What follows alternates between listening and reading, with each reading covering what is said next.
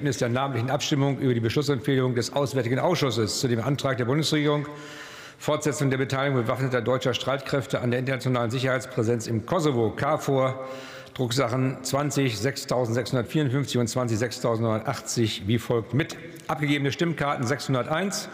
Mit Ja haben gestimmt 506, mit Nein haben gestimmt 93, Enthaltungen 2. Die Beschlussempfehlung ist damit angenommen. Nun kehren wir zurück zur Top 9 und ich erteile als nächstem Redner dem Kollegen Dr. Jonas Geisler